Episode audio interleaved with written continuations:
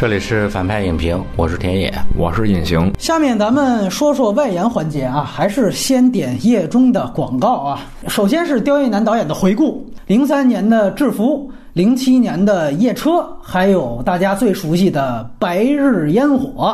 那么先从最早的开始聊，《制服》，隐形先聊聊。呃，制服还是比较青涩的一个片子，差不多是他最次一个。但是呢，我不大认可刚才田老师说的，就是他编剧不行。我觉得他编剧还真不错，他还真是从剧作出发的一个导演。我还真觉得，就是说他每场戏的信息都非常明确，而且我觉得他是做了剧本之后是做了减法的，能回避的重复信息就都避掉了。就是我看制服的时候，他每场戏、每场戏、每场戏，我觉得他都很清晰的知道他要干啥，这场戏目的是啥。比如说上来有一场问小卖部那个说你叫啥名字，就 就问不到。你看起来是就是觉得很自然的过来，但是他其实是有非常明确的目的的。他每一场都是这样的，他没有没有什么废戏。我觉得这个是在刁亦男的剧作上这个比较有体现的点。还有另外呢，就是说也表现了他的一种风格。去戏剧化处理这种这种这种东西，就包括其实他最后一场戏是重场戏嘛，跟这女孩失之交臂，他就是非常远的大远景，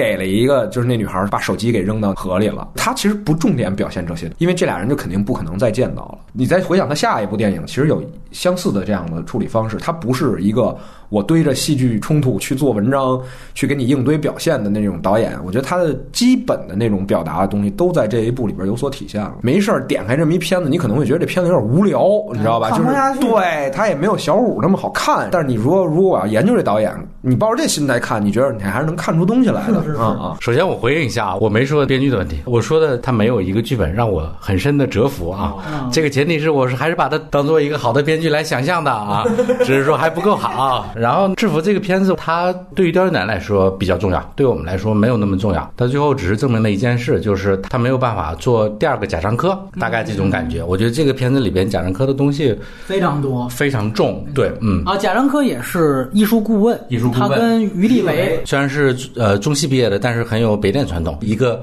小事切入，对，真的是特别北电，庶民展开。对对对，我觉得这就差一轻影厂厂标，你知道吗？青年电影学院厂厂标，真的差一，真的很轻。每年北电的年轻的。导演的那个毕业作品，我早反正找机会就看啊，基本上到现在还是延续着这种创作思路。就像刚刚尹星所说的，这个片子里边其实有一些刁亦男他深度痴迷的东西已经开始出现了，一些符号性的东西，比如说跟踪。刁亦男的故事里边的这个所有的人物都是没有办法跟人正常交流的，就是采取跟踪的方式，跟踪贯穿他四部，他到现在为止的每一部电影里边，对隧道、河流、火车有侵略的性爱、彩色小灯泡。到夜车的时候，这些东西会被进一步的放大，但是在制服里边已经开始初露端倪了。刁亦男始终缺一个很好的监制啊，我觉得得有人拽他一下。不然的话，他就在某一个调性或者是某一种风格里边沉迷的越来越深，越来越深。现在都当监制了，谁还能给他当监制？对对对，我觉得我觉得这是一个问题，因为他毕竟人家是这种三大电影节的最高奖得主了。对对对啊，所以谁来监制他，这确实是一个问题。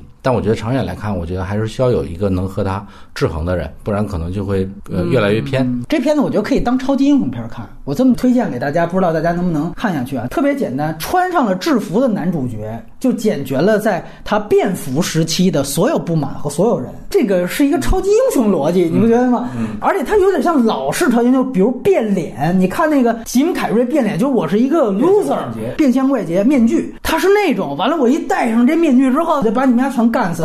屌丝超级英雄的那种逻辑，所以我说他的东西一上来就很通俗，不像原来那地球来那是一出来那家伙那曲高和寡。但是你还是那句话，为什么南方车站？我刚才提到它什么对于体制、国家机器，这不是说随便解读的。他从第一部开始，他讲的就是体制这件事儿。嗯。这是他一贯的主题，所以我说他没有变过，他也没有打脸，他就对这事儿感兴趣。什么叫制服？这里边就是警察的那件服装嘛。我穿上了体制类服装，我立刻我就是超级英雄了。那他展现的是一个下岗潮和场院文化的解体过程啊。这个我也得说一句，刁亦男导演也是在这方面算是呃拔头份的啊。他应该算是关注这个题材最早的几个导演之一。这个制服是跟铁西区是同一年的电影。因为不可能再早了，因为它就是那时候发生的嘛。哎，从这个角度上来说，这个电影也是有它的时代价值的。在这样的一个背景下，它讲的是一个食物链。因为原来场院文化有一个特别大的特点是，除了警察之外，它还有场院的保卫科。嗯，我们一般来讲是说，就是如果在场院内部出现不是重大杀人案的话，一般，呃，平常治安案件保卫科自己解决。警察是一般不介入到这个小社会内部的，这个你只有像他这样的，他是西安的导演嘛，他是有这样生活经验，他才能明白。所以他这个权力结构非常明确，就是呃社会上的警察，然后保卫科，然后再到工人，以及是被下岗的工人，就这个链条是非常明确的。他这个主角其实就是一个下岗工人家庭的子弟，那他属于是在这个权力结构的最底层。这时候无意当中获得了一个警察的制服，那是最高等的，所以一穿上这个，立刻从底层反杀到最高层，把他们其他人碾压。所以你看，这是一超级英雄逻辑，对不对？所以呢，他是通过这个东西去呈现出整个那个时代的环境，而且你会发现，他真展现出来，他也是靠着制服，最后。可以说财色双收，对吧？就既泡到了妞，而且也解决了他爸的一个医药费的问题，给你具体情节去讲这个东西是起作用。但是贾樟柯也好，于立伟的顾问带给了他很多大量贾樟柯的东西，因为像那个时候，我相信看贾樟柯他当时要注意到这个时间语境，他是第一部长片，但是贾樟柯的《故乡三部曲》已经完结了，《任逍遥》是第三部，拍在了他正好前一年。那你会直接看到这里面其中有一幕。就是那个女主角郑莎莎，在这个酒店房间被推倒，她又站起来又推倒，那样一个反复的撕扯，那个完完全全是《任逍遥》里边，他直接把那个东西拿过来了。就是当时赵涛是在大巴车上嘛，对，被那个的黑黑帮老大也是起来推倒，起来推倒，完全一样。你也可以说，从第一部开始，刁亦男这个拼贴其他。导演的这个特点也是就被带到这个电影当中来，包括那种细节破绽，确实是比较青涩。你也能看到，就是那镜中长镜头，你记有一个从镜子开始拍，哇，那完全没构图，就真敢拍。我就当时就觉得，我你真敢拍，现在怎么好意思呢？就一般这镜头，如果要但分是一个有经验的摄影，直接就被骂回去了，就说这拍不了，滚蛋，不可能这么拍。他不会给你执行的，对吧？相对现在这种制式的环境，但你说这种敢拍，其实对于导演第一部也很重要。现在导演可能遇到的情况困境是，我他妈拍第一部的时候，我所有表达还没有试错的，先被骂回去了，这也是一种现在的另外一种焦虑。但是戴维娜那种时候，哪怕现在看他自己可能也都不好意思，但我就真来。你包括你记得有一幕买东西，话筒直接就入画了，嗯，就还真没就就这种大的穿帮，特别像小山回家，就导演不在乎这个，就无所谓穿不穿帮，就这个我觉得也是你能看出他处女座青涩的地方。但是我觉得很有意思的是，你就从这部电影当中你能注意到，他比同期的第六代其他已经比他牛逼的导演要更注重打光，人物的面光。在他的电影这儿，哎，永远都是超现实的到位。他绝对不会出现脸黑了、背光，他绝对不会出现这种情况。而且你想，他又特别爱拍夜戏，就这其实特别难。你在成本低的情况下，我这里我也听说了一小道消息，就是南方车站，他说拍摄期拍了五个月，这一般很少有这样的情况。然后超支超到最后总成本过亿，说费在哪儿？打光。因为我们知道，原来传统的就你要这种打工，特别特别耗时间，就所以现在你看，现在网大什么都特糙嘛，就不讲究这个了。他就是按照原来那种一板一眼来，结果就各种超支，完了拍的也长。这不是说他现在有钱了才敢这么嘚瑟。你看他原来的作品，最早作品没钱的时候，我这边直接给你照个大灯，我也得把那面光给你给足。就这确实，我觉得是他的一个偏执，你明白吗？就是哪怕旁边你看他大街上夜里走，旁边没有光源，我也要强打一个面光，我要拍清楚人脸。就这个，在同期的，大家如果注意到其他的那种小成本的地下电影的第六代作品当中，很少见。就你哪怕看《任逍遥》，《任逍遥》贾樟柯开始无所谓啊，到世界我们那期都回顾是根本就无所谓。但是你看这部，包括夜车这些东西，完全非常讲究。所以我觉得这个也是一个很值得注意的一点。对，然后包括我觉得这里刚才田老师提到了很多能跟现在的电影能够联系起来的，其实它有很多更直接的，比如说开场南方车站的桂纶镁的这个对暗号是用借火嘛，这借火的勾搭方式其实也就来源于这一部，包括有一个更明显的跟这一部的桥接是裴勇女他们发那种小卡片儿，那里叫天使伴游，就是这里边这个女主角叫天使陪聊，好像是这么一个机构，完全是一样的。这个就跟那个宁浩的夜巴黎呀、是是一样的，就是我这就都用同一个这种顺拐的省事儿，但是呢，你联系起来看，这会非常有意思。包括说这里边也出现大量告密者呀、代替者这种情况，刚才田老师已经总结出来，所以我觉得制服整体来说还是挺有意思的。包括甚至你从这部当中，就是在后期他当假警察在大马路上去劫大卡车的时候，远处就无缘无故的总是会出现那种爆炸声。当就来一脚，因为可能我觉得在某种环境下，有时候那种工业爆炸也会非常常见，有时候你在北京郊区也能听见。这个是贯穿他所有电影，就这种呃也不讲动机，也没有来由的这种爆炸声，在他的电影当中会特别多的。去出现这种情况，这也是从他制服里边就能看到的。那现在呢，我们说完了制服，我们也来聊聊这个夜车。哎，这个片子性是一个很大的主题啊，包括有这个 SM 啊，有露点啊，也有床戏。整体上我特别喜欢。啊，这还真的是，而且我觉得基本奠定了他后边《白日焰火》的一个戏剧基础。但是他是从一个女性角度去出发的，讲的呢仍然是一个体制齿轮的故事。就《白日焰火》跟这片子说为什么像，其实都是他们其实是一个就公检法系统之内的一个齿轮嘛。但是这个电影讲的是这个体制齿轮觉醒的过程，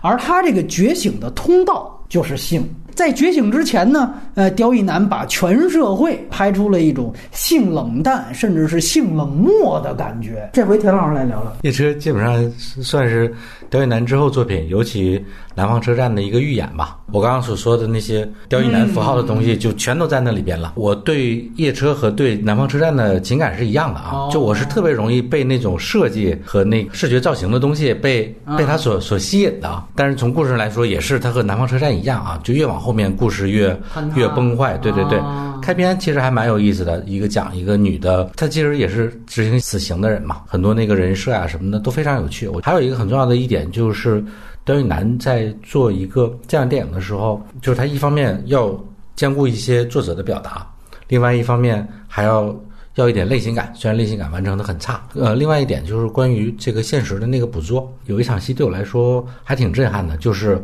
枪毙之前哦，练习彩排，彩排。啊、我操！我觉得这个东西没经过调研，你说谁能想到这样的情节？对,对,对，他妈的，你一会儿要干死我，然后我还得配合你做一次排演，而且是下跪嘛，对对，跪下啊，然后好站起来。呃，一会儿你就这么着啊，然后然后直接就还得挺起腰，抬起头，哎，对对对，我觉得这个就非常的那种那种权力感渗透到一个你哪怕马上就要死了，你也别想要尊严。然后再有就是，我觉得刁亦男通过《夜车》这个电影找到了一个东西，就是通过物来做人物的进一步的深化。比如说《夜车》里边的这个女主角就是镜子嘛，反复的出现镜子，一开始是那个在照镜子的时候，听到镜子的那一面的墙是这个。那个妓女在跟人做爱，然后对着镜子跳舞，帮那个舞女拿镜子。到最后一次使用镜子，就是通过化妆镜来回头去窥视跟踪他的那个杀手。就是镜子，就是他的这个，嗯。啊，我做另外一个人的一个欲望的投射啊，米兰昆德拉套路啊，典型的那种九十年代的呃导演会会会做的一些东西。然后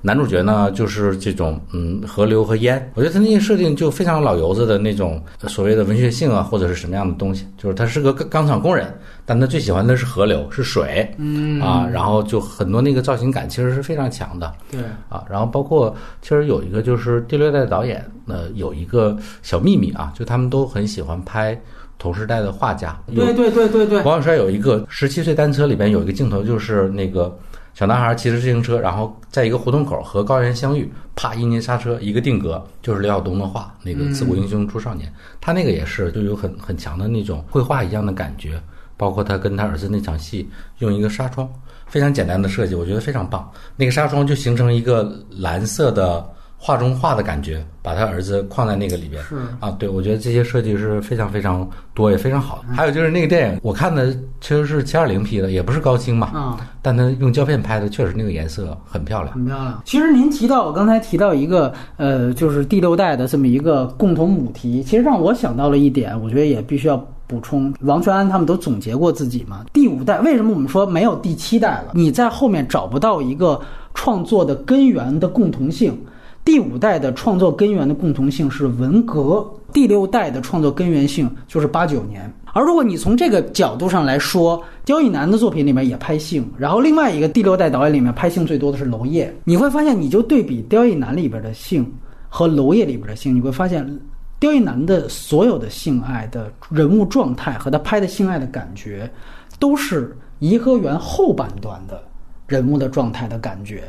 就都是一种个体化。个体化的、痛苦的，而甚至是在一种被压抑的，甚至是一种冷性冷漠的状态下，说白了已经萎了的一种状态。他已经不再做跟时代直接的一个对撞了，但是反倒现在这也是成为一个机会了，就是他。这么多部都在准确的描绘，就是在八九年之后这三十年以来，整个中国所有人都变得行尸走肉。他把那种行尸走肉的那种没有灵魂的这样的一些肉体在那儿交配的这种感觉拍出来了，我觉得这是很牛逼的。嗯，隐形也聊聊，对，野车，我其实特别喜欢《野车》这个片子，就是相较于《白日焰火》，可能这个片子更打动我。而且可能岁数大，越年轻越喜欢看事儿，年纪大了就喜欢看人。我觉得，哎呦，这片子拍人拍的太好了。就尤其是那个刘丹，她演的这个女法警，白日焰火，她这种其实是矮化的廖凡的这种角色嘛。但是刘丹这个角色其实是是是悲悲悯的那那那种视角处理的，我觉得整整体，她有一场戏其实特别打动我，就是那个那个妓女在隔壁屋，完了以后响起音乐，完了她在这个这边对着镜子去。搔首弄姿吧，其实就是那种，我觉得他跟贾樟柯真是互相 互相借鉴，互相那什么抄。他这戏里有一段是那个马，马是《天注定》里边有一段，对吧？就是，但是我觉得这一段里边这马用的比《天注定》那好。对，《天注定》那而且特效也假。对对对，这这段这马就是就是我觉得在文学性上和电影性上都做的非常好，而且就一下把这个人物的。内心的那个状态点出来了，就是那个马，其实就是那个西西弗斯神话里边那个那个状态嘛。但是刘丹那个角色他并没有说说因为这个在在搏斗，他其实是回去了，他回去就是求死。他这反应拍的也特对，就上来先是恐慌的往出跑，跑到那块儿之后看到这个马，马上就想到就是其实是他自己错杀了人，完了以后他的画面表现是非常的简简单的，但是其实张力是非常之强的。完了。返回那儿，完了那艘小那 他妈是有宗教感的，对不对？就渡着船过来，就是让让你来上来吧。就是我操，就这阴河了。哎呀，我操，对，就我看那儿的时候，我就很感动。哎，这遗珠，这是一部对对夜车啊啊！我觉得为什么说看到最后会觉得这个片子明显跟《白日焰火》有一个对比？其实我觉得很有意思，就是它跟《白日焰火》非常像，都是这个主 CP 都是一内一外。嗯，《白日焰火》里边男的是体质齿轮，夜车里边女的是，然后最后呢，夜车里边是女性觉醒了。嗯，但是你会注意到，到《白日焰火》那边，廖凡是没有没觉醒，所以这里边我觉得也很有意思，它其实代表了刁亦男的某种价值观，就是男性对于舒适麻木的钝感是更强的，或者你可以说。两个电影都有大量的性场面，但是实际上最终能够通过性达到人性觉醒的这个通道是女性更畅通的。这里面说的所谓觉醒是什么意思啊？我这里再有一个更形象的呃比喻，就是你大家看《黑客帝国》里边，就是尼奥突然醒来，发现自己其实一直泡在一个机器的胚胎里，那个就是阶级觉醒最外化、最明显的视觉化呈现。啊，只有说你明确这个主题，最后你才能够看明白夜车里面的女主角，她最后看见那匹马之后，她回去这是什么意思？就在那一刻，就是属于她的尼奥觉醒时刻。我敢说，中国现在大部分的现状为什么这么糟糕？原因就是因为大部分人都没有这个觉醒，就是大家都还沉浸在工具理性嘛，对对对，工具人都还在沉浸在一个。就是尼奥式的那种齿轮的那样一个梦想当中。所以你要达到这个觉醒是非常难的，别人跟你说半天呢，其实你都可能当耳旁风的。他需要走这样一个像夜车里面的这样一个旅程。呃，刁亦男在这部电影当中的时候，他还相信走这样一个旅程之后是可以达到这个觉醒的。我觉得这是非常有意思。你包括你看第六代导演，为什么大部分都是在讲和体制的关系？制服，吧，制服就是一个体制的符号。这里面法警，它里面是它是枪毙别人，处刑人嘛，啊，这个其实都是非常明确的体制符号。那你看杨超导演为什么那么迷恋《黑客帝国》？因为整个第六代拍的就是这个母题。人是不是觉醒了？所以你一定要追根溯源，看看八九年发生了什么。这是一整套的逻辑链条。那么具体到夜车里面，刚才提到了，它讲的是一个。处刑人的觉醒过程，最终这个女性意识到自己本来的工作。按说你说我枪毙谁，这都是我的工作吧，是不值得批判的。甚至一个男性会觉得我杀人也没什么问题，处刑人本身这就是我的工作。所以他怎么去展现这个女性意识到她自己的一个工作给一个个体带来的具体情感伤害是什么？他这种意识，他肯定就不能是逻辑上的。他怎么意识到这种问题呢？就是情感上的。所以他一定要通过。身体一定要通过大段的性爱展现，而且而且，我觉得从这部片子里，我明显的感觉到，就是刁亦男可能就是深受弗洛伊德那套的影响啊。他其实这里边最拍性拍的最那什么的，其实就是跟踪那段戏。那段戏特别那个剃刀边缘，你知道吗？啊，那个画廊的那那那整个的过程都是，就是如果你按剧作那个分的话，它都是在这个女性觉醒过程之中的。那个过程，那女性就是在这个两性之间的这种挑逗或者吸引这种状态下，她慢慢慢慢有了这么一个变化。到性爱其实都已经是结果了。那个在发现刀子，那都是已经为了交代这件事落锤儿的事儿了。他藏得很深，但是他其实你就看到他深刻驱动，就是觉得。你所有的东西驱动都是靠性，就是它不像娄烨那种把这东西做的那么外显，但但我觉得你能看出来，它就反映的就是这种东西，所以这也是他为什么就觉得说，这为什么女性和男性的不一样的那个点。对，我觉得另外一个其实你很能够明确的一点是说，他其实在这个当中还把两种权力关系进行了交叉，我觉得这是非常有趣的，就是说。它呈现的是体制内、体制内外关系的不对等，这个在他制服里面已经讨论过了。作为一个他作为一个公检法机关的人，当然他是有生杀大权的这样一个人的存在，对于一个平民来说，但是呢，同时他又有那个社会环境下男女。性别政治上权力的不对等，正好你看他的一内一外跟《白日焰火》是相反的，正好达到了某种平衡。所以女主角对于受害者来说，她是公检法的执行者，但是在男女关系上，男权在那个社会氛围下是高高在上的。所以这里边你注意到开场，它呈现的就是。一个交叉呈现的两种权力关系。第一场戏是女主角相亲，结果被一个油腻男侵犯，他一定要拍出那种胸罩被扯出来的那个感觉。然后第二场等于是欲扬先抑，才告诉他哦，原来这个被差点侵犯的人居然是一个处刑人，就他其实是兜了一个悬念。你再回去看那场戏，你会觉得我操，那男的得。得多大胆儿吃了雄心豹子胆？他不知道，对他不知道，交代的就是权力关系的交叉。对你去看，他表层上是看的是身份差异的这种权力的就差距。对，但他其实深层的还有一场戏是什么呢？他去给妓女拿镜子。嗯，对啊，完了，他的整就我操，刘丹这个演的真的不错，你知道吗？他整个的这个这个这个这状态，就他是惧怕看这个性工作者的，嗯，但是回到屋子里，他是他是跃跃欲试的，就从他对性的恐惧到后边他的渴望，就是他表象上是靠也是靠制服哈，这个这个社会身份在在区别权力关系，但是他转过来还是通过性对于性的态度的转变，啪转回来的，所以我就觉得这个片子是从。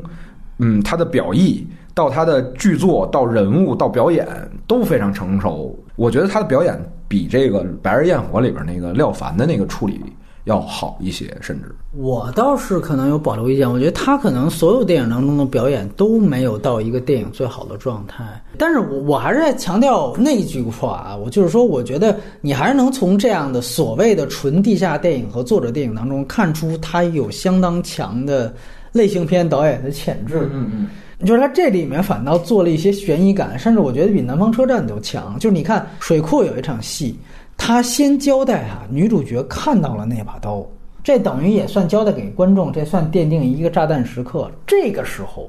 他拍男主角捆绑，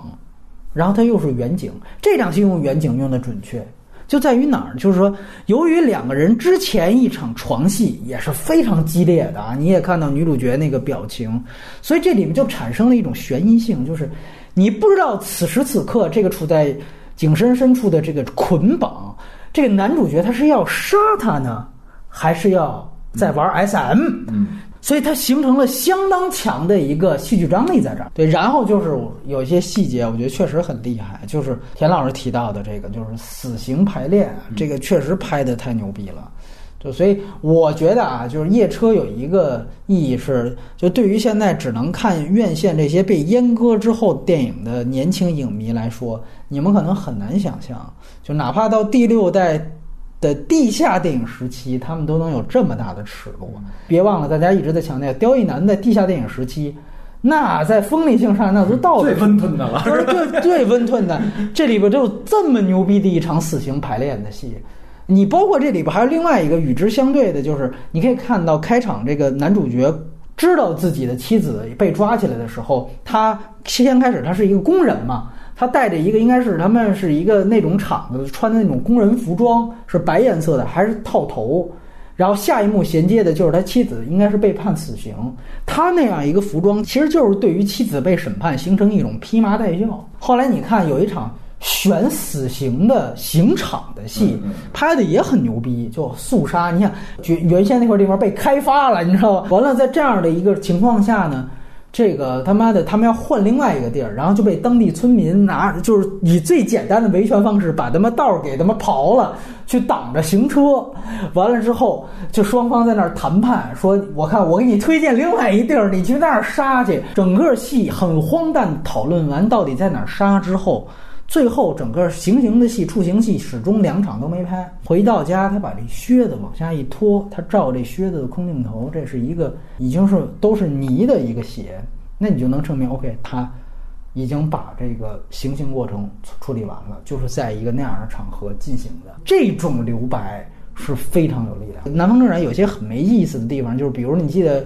桂纶镁吃馄饨那块儿，得自己嘟囔一句说：“哎，你说我前面那哥们儿他到底是 警察还是我们的伙计？这人物前后都不是那种话痨型人设，那儿怎么出了那么一句？就这种就典型的他接不上，他我到这儿我又得怕观众又看不懂，我怎么办？”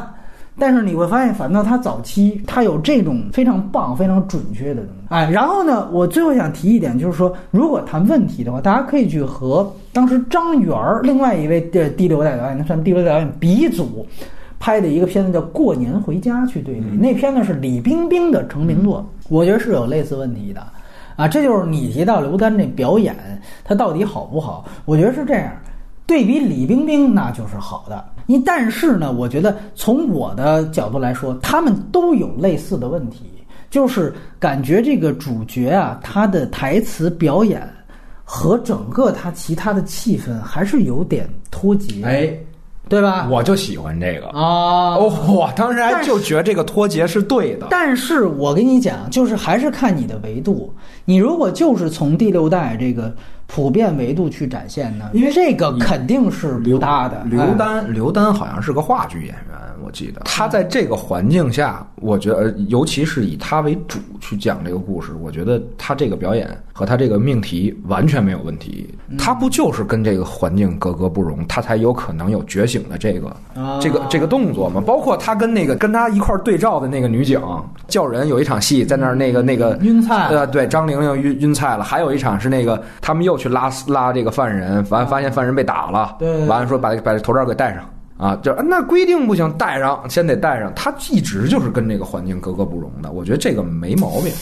我觉得还是挺有问题。他那这演法吧，都还是话剧式的演法。就跟你说，那王力宏，他也本来是在《色戒》里头，他就是一青涩学生的样儿，然后他表演也挺青涩的。你感觉这从导演说辞上哈，这都挺能说得通，但是你看了你就觉得不对。但是我觉得无所谓了，肯定他比那个《过年回家》里头李冰冰在那儿最后挤眼泪啊那种要强得多。应该说那个你很奇怪，就原来像张元那样的导演，包括《过年回家》当时应该拿了威尼斯最佳导演，你觉得那样的片子你放到现在看，那真的是我觉得。有点是不堪入目啊。但是反倒刁亦男的夜车，那是绝对是要碾压啊过年回家的，甚至是我觉得随着眼光的不一样。呃，这个原来导演排座次的这名次，可能他这个作品也都会换，包括像《十七岁单车》，我记得那次聊《地久天长》的时候，鲁云子也提到，就是说那个片子当时刚出来的时候，大家都特别喜欢。现在你看，基本上我觉得他的地位是一直在往下掉，就我觉得这叫乱花渐欲迷人眼，没错对不对太多了，这个东西就是大浪淘沙，这个东西能留下来的，就才是真正能有品质的东西。有时候这时间得筛一下。我觉得夜车这地位是逐渐走高的。当然了，我觉得另外一些问题可能无非是在谈到的是说他当时他那些灯管美学呀、你记得就是那舞厅，尤其钢管舞段落，圆玻璃底下弄了一个环形灯管，哎呦，那那那拍的有点有点有点尬，就是对，就是你，你有时候分不清他那个是恶趣味啊，还是还是就是廉价，哎，就是廉价，哎，真真弄不着别的了，对吧？您就给我那么点经费，包括你记得他有一种老对这个老电影的迷恋，在这个电影当中有点穿帮，就是开场你记得扯胸罩那段戏，你典型看他应该用的是二次曝光拍法。就是他背景其实是先曝光嘛，因为他是想要半身坠入到高空嘛。那个我觉得你现在看是非常非常过时的。他肯定又是致敬原来那些呃五六十年代黑白片儿，黑白片儿是占俩便宜，一个是它是不是彩色，另外一个它当时清晰度不高啊。你现在你再搞这种，包括好莱坞原来经典老老搞假透视什么的这种，包括投影。现在全他妈你再这么拍，那一定是可笑的。呃，最后给大家关于夜车讲个八卦是什么呢？就是呃，因为我们刚才提到的刁亦男导演跟杨超导演他们关系都非常好。当时呢，杨超导演在这个学校上课的时候啊，还曾经呢这个呃讲过《夜车》这个片子。讲完了之后呢，还请刁亦男导演呢来这个他的课上谈谈他的创作。因为刁亦男属于特别能能说的，但是听说当时学生啊听的也是很不耐烦，而且就觉得说你这导演就拍的也也不怎么样吧，还挺能蛋逼。谁曾想到啊？你说听说现在业内你你再找刁亦男，你根本就找不着了啊！找他当监制都得拿号排队。我我觉得很正常。我觉得学生去看夜车的看不下去就我觉得我上大学，你给我放一夜车，我估计也就走了。嗯所以我说这跟年龄有关系，就是你年龄越大，你越懂人嘛。大家可能还是对那种更生猛的哎，电影对，才发生兴趣。你先得在画面得抓住我。哎，对对，白日焰火可能放哎大家会留下，对吧？对吧？就是以后刁亦男封了神，再拿夜车这片子放到教室里，大家也都是尬聊，你信吗？就是根本就是其实就跟很多已经现在封神的大师的早期名作一样，啊我那会儿看费尬里尼，我他妈操，真的是放一遍睡一遍。这都已经跟费里尼沾边了。刁导 会喜欢我，给我当监制吧。别在这儿做白日梦了，咱们聊聊白日焰火吧啊！哎，这回田老师来聊聊。应该是我到现在为止，我觉得《刁亦男》最好的一部啊，就可贵在一种一种均衡吧，就是他的作者表达和他的这个呃类型化的那个东西啊。比如说当时这个廖凡哈还拿了这个柏林影帝，你你觉得刁亦男掌控演员这个算不算是他的一个妙笔呢？还是说其实这也是有点儿凑哎，言过其实。没有，我我觉得就是刚刚那个隐形的那个那个观点，刚好这个角色和这个刁亦男体系下的这个演员的表演刚好能撞在一起的时候，就比较好。那个人物他把他的阴谋藏在心里，然后那个呃外表看起来有一点猥琐，但是又有又有一点硬汉的风格。我说这不就是廖凡本人嘛？刚好那个角色就贴合他，所以自然而然就成了。当时那个营销号有一个非常主流的声音，就是说，哎，桂纶镁是一个被低估了，对对，被遗珠的影后啊，什么什么之类的对因为他就不可能嘛，你一个这个台湾的女演员来演我们东北的这种 这种少女，她本身就是不可能的。而且那个，我觉得刁亦男的戏其实不会给演员那么大的发挥空间的，就人物牢牢的被被压抑，然后那只能采取一些相对比较。呃，次生的人物动作，嗯，所谓次生的人物动作，就是我爱这个姑娘，但是我我不会表现我爱这个姑娘，而是表现我跟踪她这个姑娘。哎，这个其实是导演的个人性格的延伸，我觉得，对。还有几个问题我要补充啊，就是你刚才提到东北，对对，田老师是东北的，所以我一定得问，就是因为这个片子当时有几个特点，一个广为传颂的优点是说他把哈尔滨啊这种冷给拍得非常的到位。啊，还有一个缺点呢，就是您好像之前已经提到了，就是当时说他这个口音，尤其是两位主角，一个桂纶镁的口音，这个都是不太准确。我之前也在节目当中说过，但是有一些听众也回复给我说，其实像哈尔滨呢，就是说也可能会出现，恰巧她就不是本地口音的呃这种女性。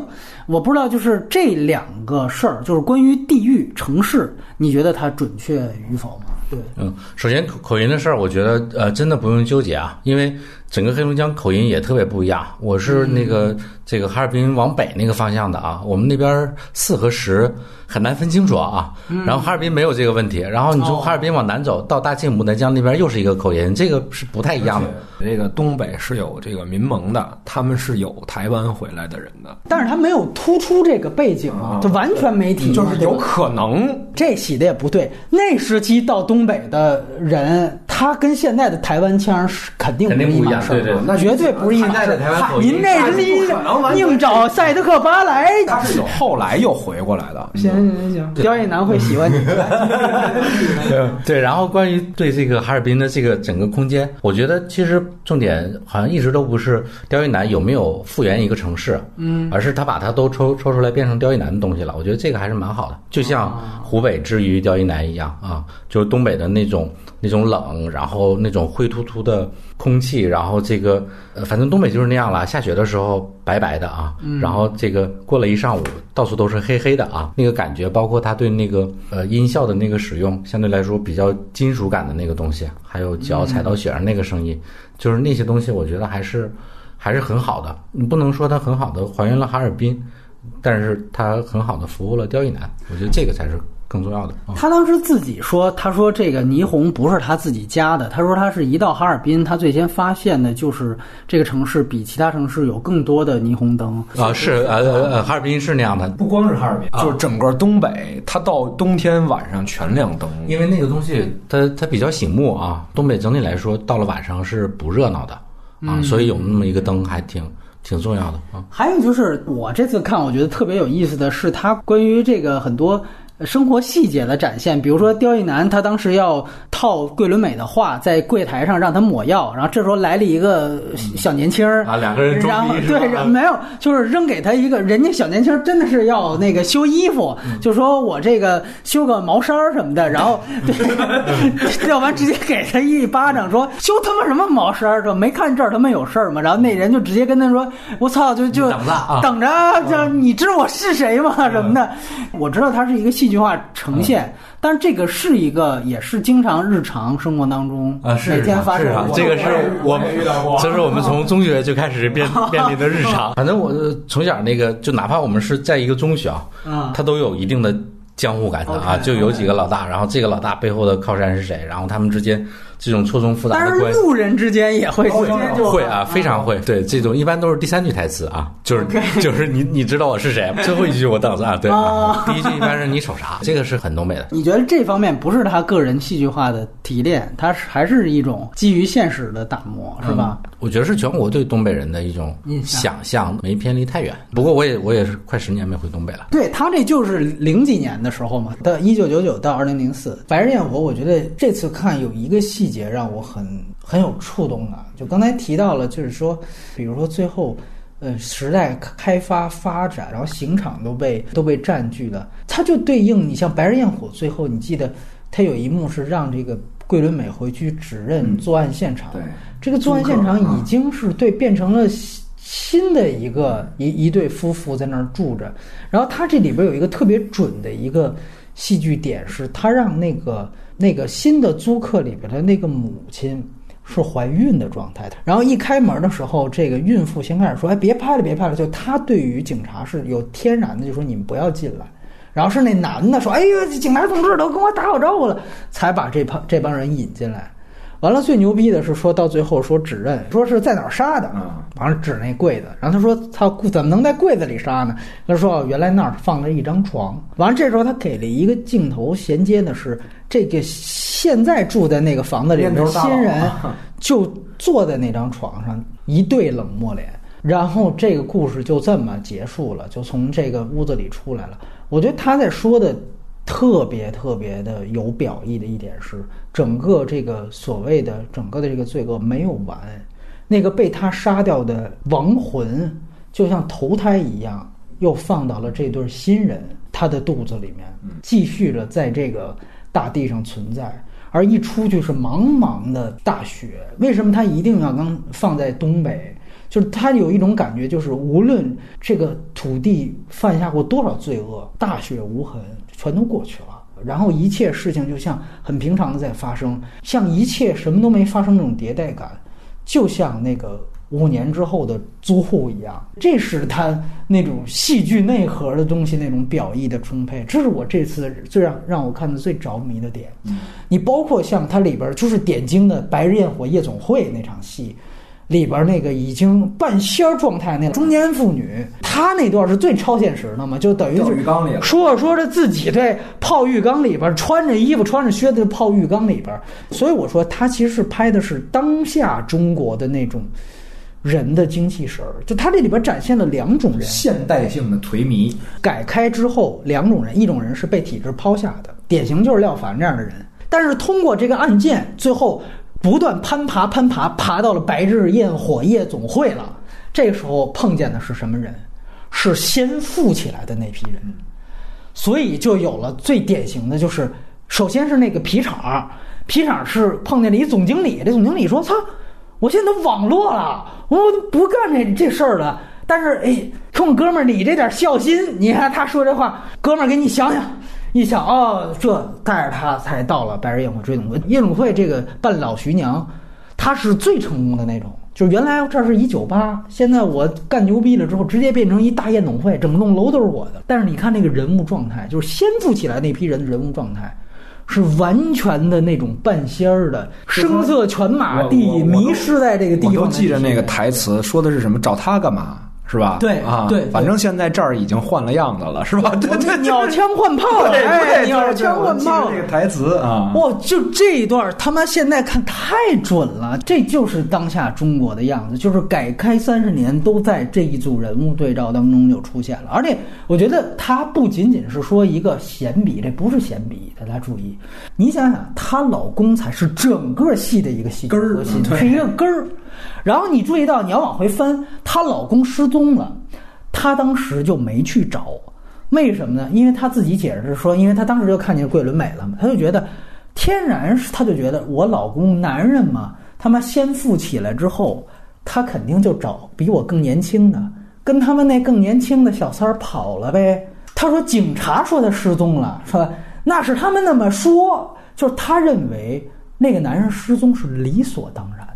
这正是一种错进错出，你明白？而大家想想，如果要不是这富婆的这个这种理所当然，她如果当时坚持就让警察查案，或许根本就不会有后面那么多枉死的人。所以一切的缘起，看似这是一场情杀案，好像大家说像《白夜行》啊、《东野圭吾》，但是从本质上来讲，它反映的就是改革开放人在物欲当中的迷失。然后天然的也会认为别人也会迷失，于是错进错出的造就这样的案件。但是哪怕死了这么多的人，但是一场大雪都会过去。说句实话，这种象征和表意，甚至是南方车站都没有的。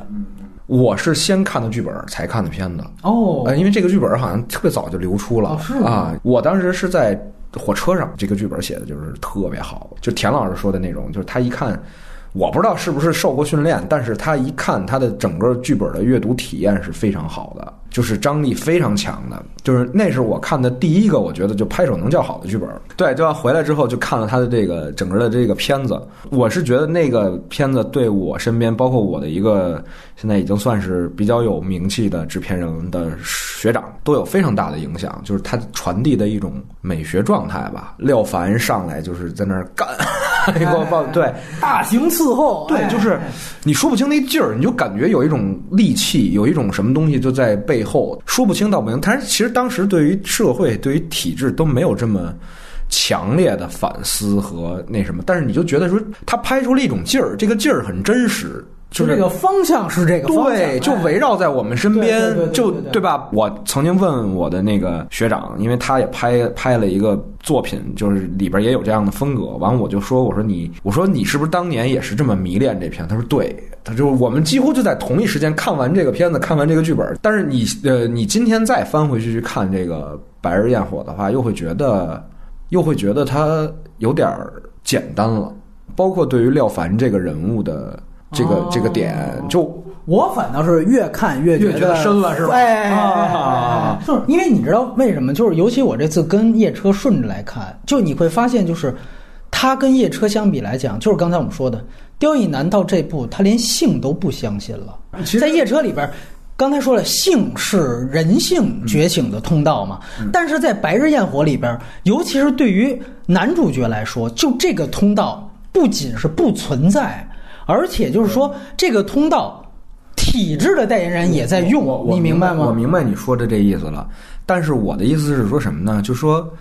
你可以不相信这个东西了，但是你要去展现。但我是觉得这个力度不够。就比如说刚才我们说那个夜车里边这个女法警是通过这个事儿觉醒的，呃，那那那这个在《白日焰火》当中，廖凡在这一块儿的动物性，其实就最后的那一场还被删减了嘛，摩天轮嘛，摩天轮上对跟桂纶镁交易的这一场嘛，但是在这之前，他在于性方面的焦虑或者释放都没有被呈现出来，就那个状态没有，就那个动物性的那个东西，我觉得不够。对啊，因为他起始人设是他遭遇了那次重伤之后，他就成了酒腻子了，他就萎了，对吧？这是一个黑色电影人设嘛。呃，如果用我们天天挂在嘴边上的人物弧光和人物成长来说这个事儿的话，你想想看，《白日焰火》的廖凡的人物弧光，最后实际上是靠背叛和欺骗来完成的。嗯，他是一个伪光正警察的话，那么其实你会讲到他最后怎么重新找到了他原来的雄风，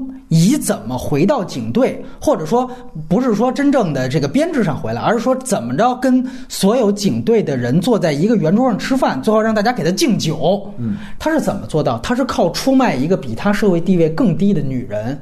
来获得的。这里边有非常多的细节，是当他受伤之后，他上了于艾磊的车，前排的警察是非常嫌弃的，就是咳嗽一下说你让人家滚蛋。完了，于艾磊还有点护着他，说自己人。完了没事儿吧？说这才说这个人物他要通过他的所有的努力和奋斗。最后和那些瞧不上他的原来的警察战士重新坐回到一个餐桌上，让你们给我敬酒。哎，哥们儿，这放到一个励志片儿里边儿，这是一励志主题。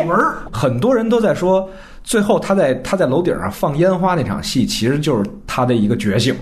其实我觉得不是，你知道吗？那是他的一个他妈庆功，我觉得那是，你知道吗？对，就是他们把它含糊化处理了？跟砸灯对跟砸灯泡一样。我说他差的一口劲儿是差在这儿，就是我在我的理解当中是压压在那儿，就是我终于把我失去的这个这个这个时间和所有东西给拿回来了。完了以后，你看这犯人抓走了，他其实是一个很很本能性的在那儿当当在那儿放放点花。就是他可没想到，我放的这个《白日焰火》和夜总会《白日焰火》之间的那个关联，他不是一个这样的人物。但是很多人会认为说，那一刻你看廖凡放的那个烟花，就像他自己一样，你看虽然炸了，但是在天空里什么也看不见，就像他干的这个事儿。我操！我觉得这个解读是这个多义性你，我觉得你你如果有这么这么强烈的表达的话，你在这儿不应该出现这样的歧义的。我觉得整体还好了，整体好，而且我觉得他后面，因为你他有一段舞，嗯，我觉得就到他跳舞那段，他整个人物弧光就已经完成了。所以我回到那个论述，就是说他在这里边的这个性，表面上看桂纶镁在引诱他，你别废话，咱们就干吧。但最后你会发现，跟你做爱的是一个体制齿轮，体制齿轮是不会被你的魅力所吸引的，这才是他最牛逼和最可怕的地方。所以说，我操，最后那场戏，有人说觉得拍的不够生猛，我觉得他就不应该生猛。所以那场戏最后真正被漩涡卷进去的，一定是更有人性的那一方，就是桂纶镁。所以他在那一场交合当中一定是输家。所以我觉得这才是这个人，就是整个人物的落点，就是原来这个人萎了。但是后来这个人他重振雄风，他勃起了，但是他也不是作为人的勃起，这个人始终没有觉醒，他是作为齿轮的勃起。这个我跟你的理解都没有偏差啊我只是在说，我说他差的那一点点劲啊，是他的表现力是不足了，因为以前我们喜欢是他喜欢他的克制，但是。你今天我们已经对，甚至说通过这个整个拉片儿，通过南方车站，你已经明确的看到了刁亦男他自己关注的母题，他自己的立场。嗯，那再看《白日焰火》的时候，你会觉得他不够。是啊是是包括你可以认为最后那个放烟火还是一种浪漫化的表现嘛？对对吧？其实这些东西强行浪漫，因为我看过一个访谈啊，就是说那个就是这个戏的制片人哦万万军，对对，就是他他他说他跟记者采访的时候，他说那个他是在剪辑房看到这段跳舞的戏，他要求必须得留下这段戏。他说看那段时候哭了。那你说他为什么哭了呢？他是说痛惜这个社会所有男性都沉沦成这个样子了才哭了，还是觉得说我操这个人物到这儿活了我哭了？就是你不能知道他这个感动的来源，就是这就是他的那个模糊性。我不知道他哭了是什么原因，但是我非常明确这段舞呈现的是什么表意。嗯，你可以这样去理解，像这在这样的一个社会环境当中，他就像噬魂怪或者吸血鬼一样，他必须把另外一个人的生命完全吸走，他把桂纶镁榨干了。所以让他已经枯萎的这样一个躯干，最后又重新有了生命的光彩、残酷性，或者这个电影的真实性也在这儿。啊，包括你其实从桂纶镁的角度，为什么我说这部桂纶镁都比《蓝王车站》要强？就你看他开始，王景春那个角色也很虚伪，就说以为说是当时两万八非让他赔皮厂，他说那我是看他可怜可怜我收留他了。话里话外那意思是说，以为皮厂那事儿是他给平了的，所以后来你看他接了一个戏是，呃，王景春对他还天天动手动脚的，对吧？啊，虽然这也很傻逼，但是你终归你会觉得这好像是一个男人非常有理由的一种救风尘之后的一种油腻心态，但是到最后一个大反转出来，根本连原来那个旧风尘的旧这个动作也都没有，操，那就没有，是桂纶镁自己去陪睡的。所以你会发现，整个从九九到零四年，这个女性是被她身边的所有男性以各种方式盘剥的，到最后到廖凡这儿仍然是这样。我认为他并没有比《南方车站》好到哪儿去啊！这表演的点在于啊，表演可能是啊戏在他这儿啊对啊你明白吗？就是说，观众真的理解走进桂纶镁这个点，也是说他说出了那段大白的大段的台词，就是说交代案件缘由嘛，对对对就是一次不够，两次，最后我实在受不了了。我才那什么，当你就是两，因为两万八才搭上了我这一辈子，相当于这么一段独白，大家才觉得我操，这女的真惨。另外就是说，刁亦男拍她的时候，就是用了很多导演手法，就把这个女的拍的可怜，跟他处理胡歌是一样的，靠的是外在形象的东西。刁亦男自打用了这个桂纶镁之后，他的可能在人物上的功力就会越来越弱，你知道吗？就是那你去反照这个角色，再跟夜车里边的女法警去比，他比较片面的单薄。哦，那当然戏不在他身上啊，对吧？而且你想想，就是说，如果这个戏这个戏也是以桂纶镁视角去讲的话，又是一个什么样的故事呢？就是它的模糊性其实也也存在在了这个点，它前期是靠廖凡的这个人物带入的所有观众的视角，但最后所有的情感落点其实是让观众落到他妈的桂纶镁身上了。因为是这样，没办法，毕竟廖凡那儿没有正义性啊，所以他一定要出一个情绪落点，他就得硬拐到桂纶镁上。但是我觉得《白日焰火》好就好在。他是坚持走廖凡的视角的，这是让那个这个电影有如此不寻常的地方。但是问题就出在，就是说你在他再延伸到南方南方车站的时候，这就这就有点儿对，因为南方车站是两个人都不太完整，对吧？这个戏是两个人都挺完整所以。他在他在《白日焰火》里玩的这套，他觉得好使，他再使这套就就褶子了嘛。对对，反正我觉得这个整体上呢，大家是可以去再回去去看一下，因为我记得当时刚出来的时候，也确实大家都觉得这片子过誉了嘛，有点现在小丑这待遇哈。但是我个人觉得，就是常常看常新，哪怕咱们就金熊奖内部比，我觉得这部电影讲实话，我觉得比李安的《喜宴》和王全安的《图雅的婚事》都要强。整个华语拿过拿过金熊奖的片子来看，含金量、水平，那当然红高粱是第一啊，这部我觉得基本上是第二的水平吧。最后关于黑色电影啊，除了刁亦男之外要不我我推荐几个黑色电影给大家。啊，也行也行。那最好的肯定是比利怀德，我觉得毫无疑问啊，梅尔维尔、比利怀德。呃，其实我我个人比较喜欢那个约翰休斯顿，对休斯顿的那个《夜阑人为镜》，我觉得对于刁亦男导演的借鉴可能会比较大啊。他是一个分视角介绍的一个黑色电影，嗯啊，但他的人物真的做的每一个都很好。《夜阑人未静》比对这个南方车站的聚会来说啊，刚好也是夜戏为主，也是多视角，然后也是共同争夺同一个东西，但是他那个起承转合都会做得更好一些。对，然后作者斯达辛呢，我觉得《男人的争斗》《四海本本色》，四海本色我觉得都还都还蛮不错的。黑色电影在今天来说，其实就变成像西部片一样，也也是一个小类型了，就每每年可能出出一两个。对，我再问一个问题，就是那你觉不觉得，就是中国当下的这样一个审查情况和整个时代氛围，反倒可能给黑色电影这样一个类型在这块土地上复苏的机会呢？对对对，我我同意，我同意。就像我刚刚所说的，我觉得南方车站的聚会一定会滋养很多其他导演的其他电影，我觉得这个还蛮重要的。不仅仅是黑色电影，或者是黑色电影再和其他的东西再做拼贴，也可以融合变化出更多的其他的东西。我以前看过一部电影，应该是我个人最喜欢的二十部之一吧，就是冈本喜八有一部电影叫《是》，它其实是一个日本剑戟片，但它与此同时也是一个。那个黑色电影黑色电影哦，他其实是一个这种街头流氓，想做武士，到最后他如果要完成作为武士的这个任务，达成他的目标，他要杀的那个人是他的真正的生父，非常棒。然后从影调到这个角色到故事，都是完整的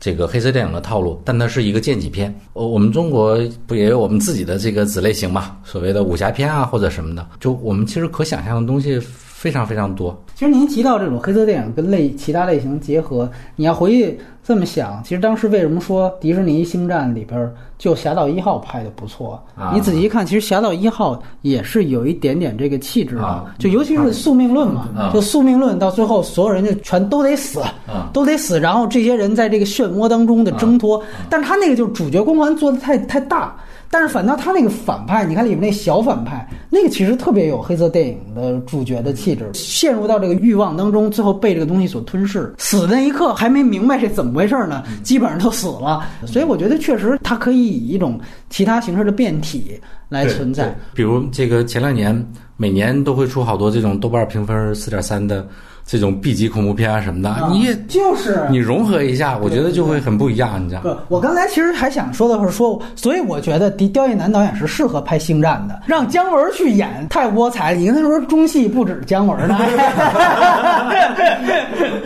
这会耍光剑的这不比会耍剑的不是学导演啊，你行，你也来聊聊黑色电影。就是黑色电影，其实它不是一个特别明显的大制片厂产品下的一个电影类型，它最终被定义其实是法国人定的。对啊，对，就是因为这个词儿就是法语的，对，它最开始也叫黑色，但是那个词那个英文它不不一样。对对对，都是后期总结的。咱们说这都是评论人工作。对对对，完了以后。就是黑色电影的产生，它也是在跟美国二战后的这个整个社会经济发展，包括女权觉醒的这个妇女地位上升，都有非常大的关系。其实跟我们今天当下的中国是非常相近的，但是呢，它又有一些似有若无的东西，因为我们毕竟横亘在我们头顶上最大的问题其实是体制问题，而而黑色电影产生更多的是它就是平向的，就是水平面的一个社会性的一个一个一个一个状态的东西的产物，所以这个可能会导致就是我们今天看到了风雨云，看到了看到了南方车站，都会让我们觉得我操，这个东西它一宏大叙事，它有点乱。对吧？他没有，他没有讲白日焰火的时候，就讲我这么一个女的，当年九九八年两万块钱的大衣，完了搞出了这么这么一系列事儿，那个很具体。他可能现在会造成的就是说，我们未来要做这样的东西，我们没有一个现在特别好的解题思路和方式。但是我觉得他肯定这种气质的东西会影响很多的创作者。当然，这得抛开审查来讲啊啊。当然，我也相信，其实你像这样的片子呀，审查那块儿啊，他除了去硬看你说我操你这枪过没过安检？什么这种事儿，它更多它是捕捉不到这个背后，嗯 背后这一层东西的啊啊。我觉得黑色电影可能好的地方，就是说为什么适用于中国现在国情的原因就在这儿，性就它可以被塑造成是犯罪片呃犯罪片或者是情感纠葛，所以我可以把我真正对于更大的东西的表达和反抗放在一个相对安全，但是气质是统一的这样的一个框架下。我觉得黑色电影最重要，它不是一个传统的按元素分配的类型，它本质上它也是代表一种电影氛围和电影状态。电黑色电影一定代表的是消极的。说灰暗的，说宿命的。我们说这个调子，它肯定就比其他的电影类型更明确。对，我们在说其他类型的时候，更多的说的是格式。对啊，对啊，我们在说黑色电影的时候，黑色电影更多的是调性和气质。你很难讲说。我和我的祖国七个导演开会的时候，有一导演说：“我这短片要拍成黑色电影，那就拉出去对对对对呀，那就真枪毙了。”我操！所以说，他这个本质上就已经代表了导演的态度。所以你包括你像你记得咱们之前还聊过一些仿韩国的犯罪片，其实也受《白日焰火》影响嘛，就是比如说董越导演的那个就《暴雪将至》，我觉得都是差不多。你可以说他气质上起码是类似的嘛，对吧？所以从这个角度上来说。是不是真的走那格式，倒其实不重要。我我其实想在这个环节最后想强调一点，就是如果我们追根溯源，尹行刚才提到的是是当时的一个时代氛围。我觉得更重要的是，在整个的文化内部，它也有两个大的方向，一个是它文本上的倾向，是明显的是有硬汉派小说的渊源。而且当时其实是呃，应该是第一个小说家直接作家直接参与电影改编创作，直接当编剧的一个第一个风潮。我们看到像雷蒙德·钱德勒，直接是雷蒙德·钱德勒改刚才你提到的 M. 凯恩、詹姆斯·凯恩的这个双重赔偿，直接就成为了黑色电影的巅峰。有的有的说马耳他之音可以拼一下。但是基本上我们都基本还是认定双重赔偿是第一，所以这里我也要问一句，就是说，如果我们现在断言任何中国现在接接下来可能出现的电影流派，那我们也得问一句，我们有没有文学打底的这样一个基础？当然，我们说很多电影流派也不一定来源于文学，这倒不假。但是就黑色电影来说，它是有这样一个文学基础的。现在都实行改这个双雪涛的小说了，那他跟黑色电影能不能靠近呢？或者说，他有没有当时呃雷蒙德·钱德勒那样的形成一种风潮呢？我觉得这个大家都是可以，都是可以一眼可见的吧。我觉得这是一点。另外一个呢，就是它的美学倾影像美学上，它的倾向是来源于德国表现主义的，这又是一个转移过程，就是欧洲更先进的艺术探索，很快的。拿到好莱坞之后，当然更多是先到英国，对对对，英国到，而而且更重要的也是因为有大量德国移民，直接因为当时的二战背景，直接就到好莱坞创作了。当然，可能还有比如说公民凯恩，当时备受评论界推崇。为什么说现在中国刁亦男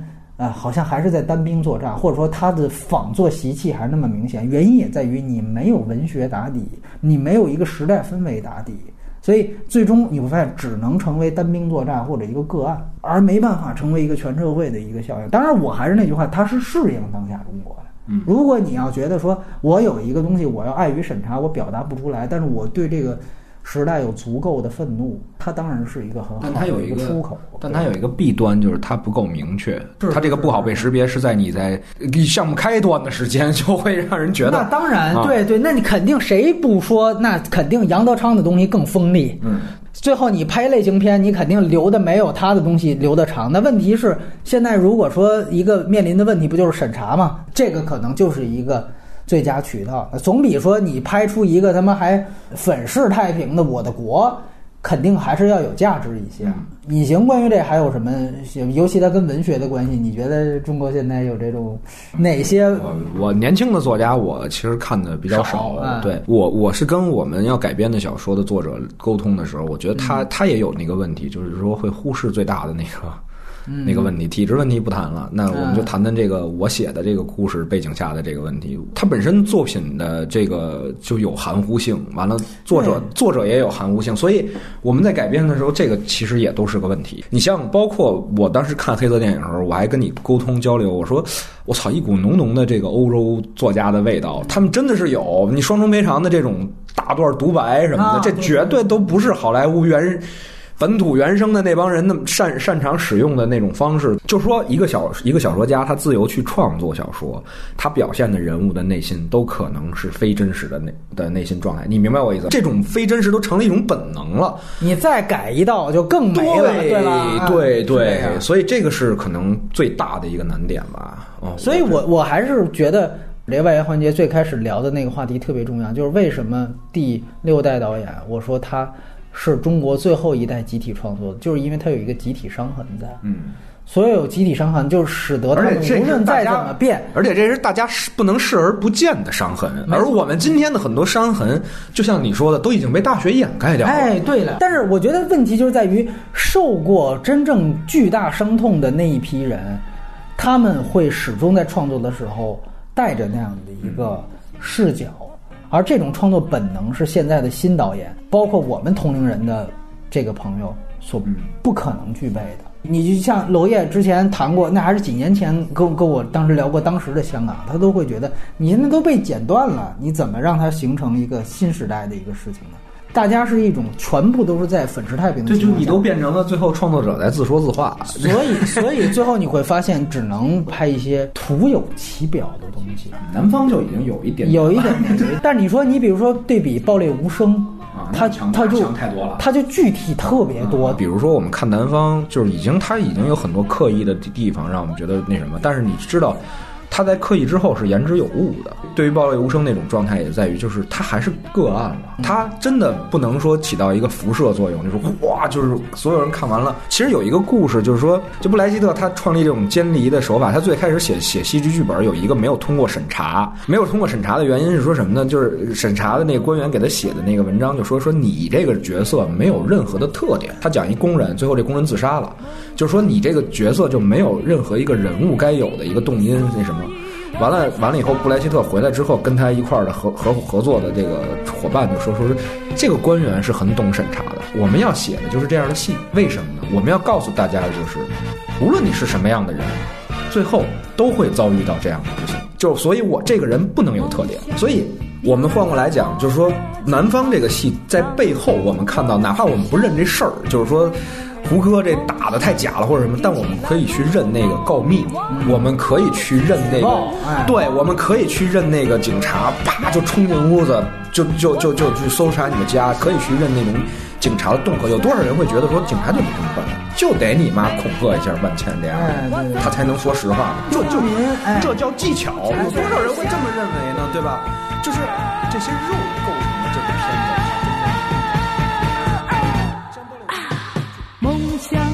我分秒都在等待。